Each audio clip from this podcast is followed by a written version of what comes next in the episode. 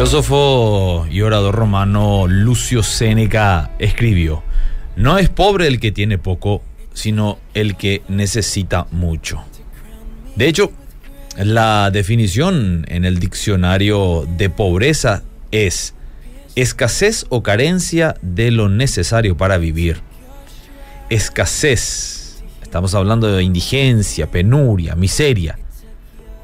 Me pregunto, ¿es esto un reflejo de nuestra situación en la actualidad, de la sociedad, quizás del mundo?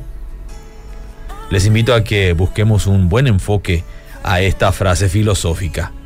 Yo encuentro en el Evangelio de San Mateo en el capítulo 5, en el verso 3, lo siguiente.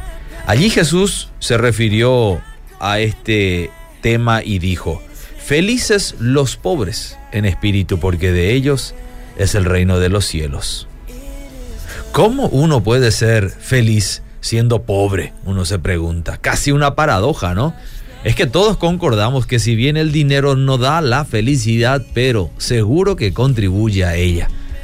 Y déjenme decirles que en esta fecha del año más aún. Pero gran cambio es cuando entendemos que al necesitar mucho de la bendición de Dios, por ejemplo, nos hacemos más dependientes de Él sabernos imposibilitados en contribuir por medios propios a nuestra riqueza, sea esta económica o sea intelectual o personal, nos pone ante la verdad de una dependencia ajena.